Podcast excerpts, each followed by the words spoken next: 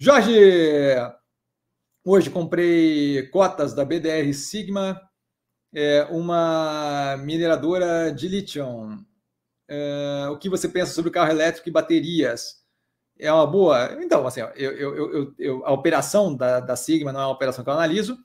É, o setor ali como um todo deu uma freada na aceleração, então acho que possivelmente as commodities vão ter algum nível de arrefecimento, mas se você olhar a médio e longo prazo o direcionamento, vejo claramente como uma das opções ali mais, mais acertadas para substituição de veículo de combustão. Não acho que é algo de curtíssimo prazo, e a gente vê isso na prova da, do recuo aí de planos, especialmente com foco mais em híbrido agora, é, de vários veículos, é, especialmente no, em grandes montadoras.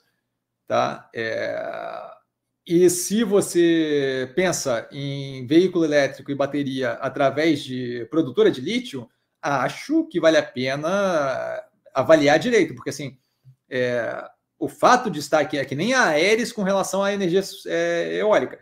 Se você quer estar tá exposto à energia eólica, se exponha à energia eólica. Quem faz a pá do catavento não é energia eólica.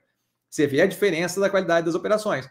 Certo? Então, a ideia de estar com uma mineradora de lítio porque tem vínculo com produção de bateria não quer dizer que ela esteja melhor posicionada no setor. Você pode ter operações ali onde o setor vai bem e a operação continua indo mal. Por quê? Porque é outro momento, é outro, é outro pedaço da cadeia produtiva. Então, cuidaria com essa ideia de me vincular à mineração de uma coisa específica é, que, que é usada para bateria elétrica.